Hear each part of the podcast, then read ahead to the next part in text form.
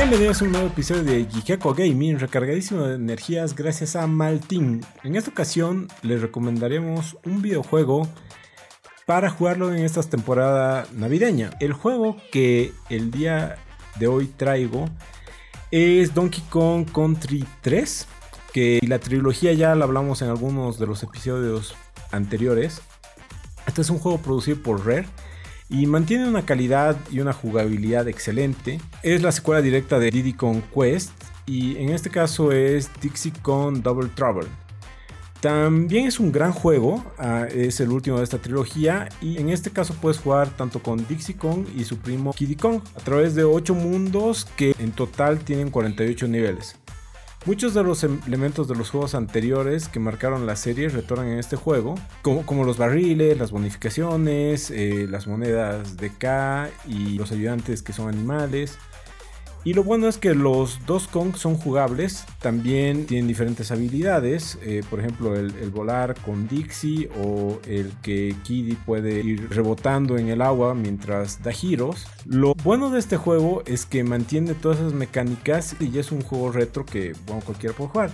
Y me estarán preguntando por qué estoy recomendando este juego para Navidad. Pues algo que no muchos conocen es que cuando inicias el juego hay tres slots para guardar la partida y podemos poner un nombre diferente a cada slot. Si a uno de esos apartados le pones el nombre Mary, convertirás el juego en una delicia para los amantes de la Navidad, pues transformas todo el juego y por ejemplo algunos niveles vas decorándolos con nieve o con pinos y de ese modo ya se siente esta onda navideña y además todos los niveles bonus cambian su música por una música navideña y las estrellas y plátanos de estos eh, niveles se convierten en campanas y regalos. Así que lo vuelves un juego totalmente navideño. Es algo interesante y que creo que no muchos lo conocen, así que podrían aprovecharlo para estas épocas.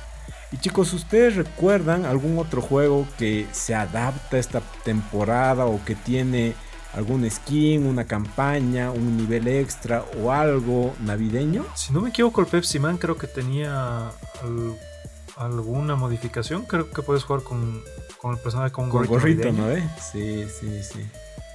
Igual en el Mario Odyssey eh, tienes todo el traje de Navidad y todo un nivel de nieve, entonces ahí te puedes ambientar en, este, en estas épocas. Personalmente, hoy en día los, los Battle Royales se actualizan siempre por temporadas y evidentemente en las temporadas, en las fiestas, lanzan uno que otra ambientación navideña, ¿no?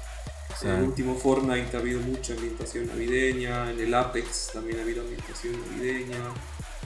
Eh, pero la verdad este, este secreto no, nunca lo había escuchado, me dio más que ganas de ir a probarlo.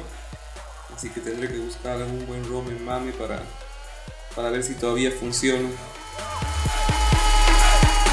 Bueno chicos, esto fue todo por esta cápsula. Pueden seguirnos en todas nuestras redes sociales y suscribirse en todas las plataformas donde está nuestro podcast. Tengan una feliz Navidad. Bye.